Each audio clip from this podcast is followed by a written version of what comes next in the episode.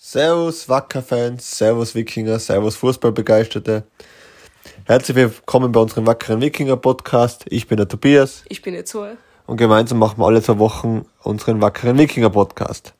Heute in unserer zwölften Ausgabe machen wir, äh, tun wir wieder an, die Spiele von letzten Wochen analysieren, beziehungsweise von, von den letzten zwei Wochen.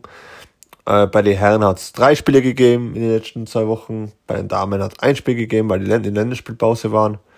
Und ja, gemeinsam geben wir jetzt auch einen Überblick über das Spiel. Genau. So, ich mag schon mal mit den Damen anfangen. Was hat sich bei den Damen so getan in den letzten Wochen? Wie gesagt, ähm, das letzte Mal haben wir berichtet ähm, vom Spiel gegen Bergheim in Bergheim.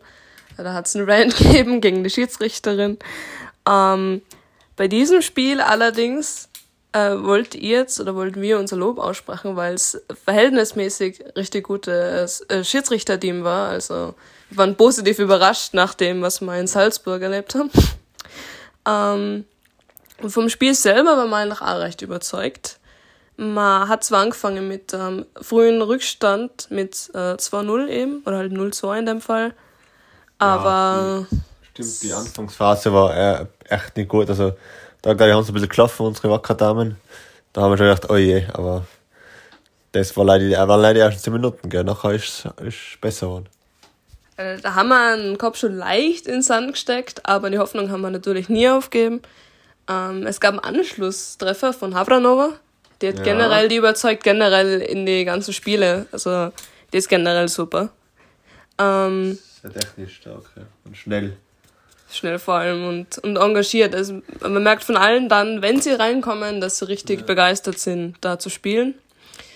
Und ähm, eben in der zweiten Hälfte gab es dann, da ging es dann wieder so ähm, zu, wie es äh, am Anfang sich zugetragen hat, dass man dann nur mal zwei Tore leider kassiert hat.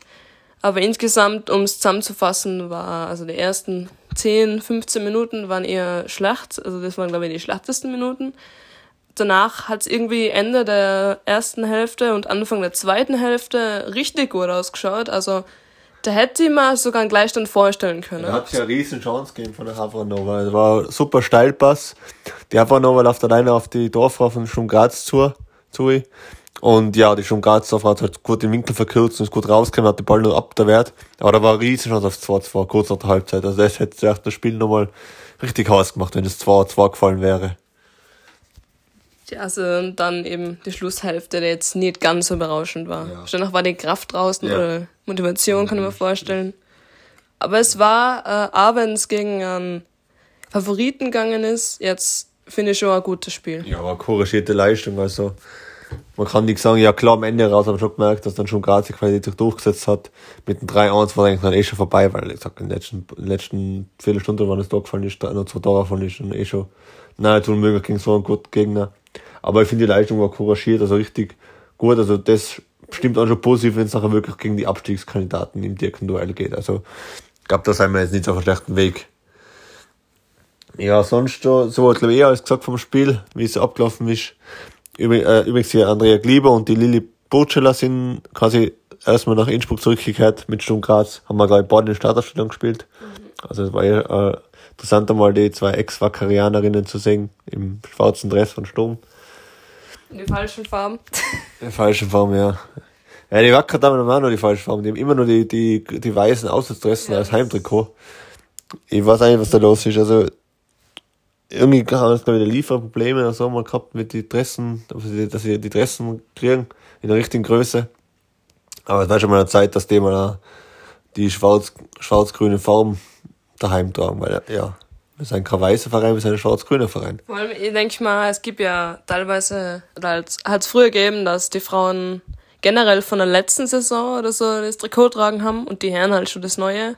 Und jetzt hätten wir die neuen Trikots, aber haben es nur das Auswärtstrikot, das finde ich halt ein bisschen schade ist. Ja, denke ich mal, weil wenn man sich einmal in den Wackerladen geht, da gibt es so viele Trikots. Also man muss schon einmal ein bisschen kritisch sein, also es muss mal möglich sein, äh, also Trikots in Damengröße zu bekommen. Das wird wohl nicht so schwierig sein. Die Saison hat vor anderthalb Monaten, nein, anderthalb Monaten, vor ungefähr einem Monat hat die Saison gestartet.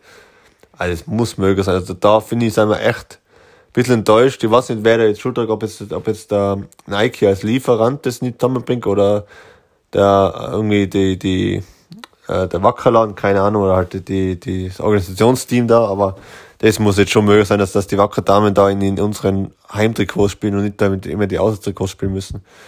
Das hat halt, macht halt ein schräges Bild wieder, gell. Aber ja, das ist ein bisschen kritisch angemerkt an das Ganze.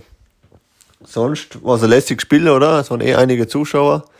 Ein bisschen leider, also wir, wir, wir, wir haben das Spiel angeschaut natürlich und wir haben, uns so eine Trommel zugelegt, weil wir da haben ein bisschen, das Spiel sonst so relativ fad und so ein bisschen Trommel, ein bisschen eine Stimmung im Spiel und vielleicht motiviert sie unsere Wackerdamen ein bisschen.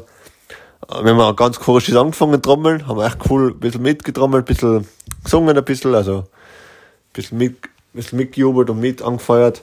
Und dann nach, wann war es? Glaube ich nach einer Viertelstunde, ja, kommt zu uns so, so, ein, so ein Heini daher, so ein Mitarbeiter vom, vom, vom, vom, vom, vom äh, Fußballfeld oder vom, vom äh, Sportgelände.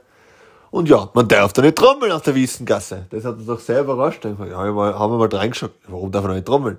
Ja, steht in der Verordnung drin, hat er uns gesagt. Haben wir mal diskutiert, gell? Total schräg. Ja, schlussendlich ist dann rausgekommen, man aufgehört weil es halt verboten war. Ja, aber das war schon schräg. Wenn du es wahrgenommen so, wie Hackern ist. Ist das gut oder schlecht, oder? Es war unerwartet, dass er hergekommen ist. Ich meine, ich denke mal, es wird sein Job sein, aber es ist halt komisch ja. gewesen, so, dass man nicht trommeln darf. Ja. Weil wir uns halt gedacht haben, beim Fußballspiel ein bisschen trommeln ist, trommelt eh nicht jeder, so. Ja. Da wäre es eh nicht so laut. Ja, vor allem, es war, es war 11 Uhr am Vormittag, es war nicht irgendwie 12, 12 Uhr auf Nacht, wo man sagt, okay, dann bin ich schlafen, so 11 Uhr am Vormittag am, am, am Samstag.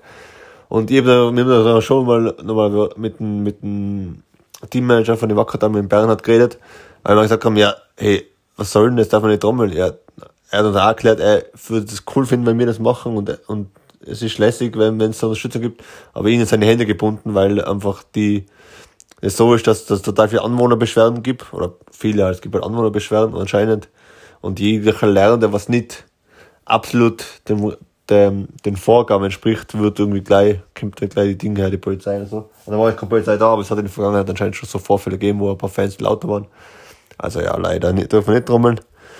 Aber ja, ist es einmal so. Nächstes Spiel, glaube ich, ist eh in der Wiesengasse gegen, Süd, gegen Südburgenland, oder? Das nächste Heimspiel. Vermeintlich haben sie mal eine Wiesengasse schon Tivoli, Money. Tivoli ist das nächste Heimspiel. Und da werden wir sicher trommeln, ein bisschen, ein bisschen trommeln können gegen, gegen den direkten Abschiedskandidaten. So, bevor wir jetzt weiterkommen zu den Herren, so, wie, wie in zwei Wochen haben wir das nächste Heimspiel, nächste Woche haben wir gegen ein Lenkbach Auswärtsspiel. Und sag mal, was ist eine Einschätzung für die nächsten zwei Spiele? Vor allem jetzt gegen Südburgenland, was dann wirklich wichtig werden wird. Äh, gegen Neulenkbach jetzt schwer werden, so wie gegen Sturm Graz. Mm, ich würde uns zutrauen, schon zu treffen, aber ich glaube nicht, dass es unbedingt der Sieg wird. Ja. Ähm, wenn wir so auftreten wie gegen Sturm Graz, dann müsste aber trotzdem ein gutes Spiel in sich werden. Und gegen Südburgenland würde ich sagen, dass wir unbedingt gewinnen müssen. Eben, weil es von den ja. Qualitäten, die wir haben und von Potenzial reichen müsst. Jetzt haben wir ja einfach gegen gute Teams gewonnen. Das heißt, ich glaube, gegen schlechte Teams müssen wir unbedingt gewinnen. Na, ich bin normal auch kein Freund von irgendwie jetzt da schon in Deutschland die Wand malen, aber gegen Südburgenland, da muss fast der Sieg. Also wenn wir da verlieren, dann wird's zappendüster, weil nachher ist Südburgenland drei Punkte vor uns, Altenmarkt, äh, ähm, Belkheim sind schon weg. Also dann wird's wirklich, wirklich, wirklich, wirklich hart. Also klar, Druck ist oft gefährlich, aber der Druck, also nur Lenkbach, okay, da, da sage ich nichts, wenn wir verlieren. Das ist einfach ein starkes Team, aber gegen Südburgenland muss in zwei Wochen ein Sieg her. Da gibt's keine Ausreden mehr. Also da muss, muss ein Sieg her. Weil sonst, sonst, ja. Ja, hast du schon was zu sagen soll, sonst gehen wir weiter zum nächsten Thema. Und sagen, gehen zu den Herren? Gehen wir zu den Herren. Genau, also die, die wacker Herren war, also unsere, unsere, unsere Innsbrucker Jungs, die waren voll im Einsatz, die haben, nicht, keine, die haben, jetzt, keine, haben jetzt wirklich mehrere Spiele in kurzer Zeit gehabt, weil, weil vor zwei Wochen war, oder eigentlich eineinhalb Wochen war das Topspiel in der Liga gegen Liefering am Freitagabend. Das haben wir, war eine sehr, sehr, sehr, sehr intensive Partie, wirklich ein Bundesliga-Niveau war das fast schon. Äh, da haben wir 2 zu 2 gespielt im Tivoli gegen die Jungbullen. Also wirklich ein super Spiel, also hin und her.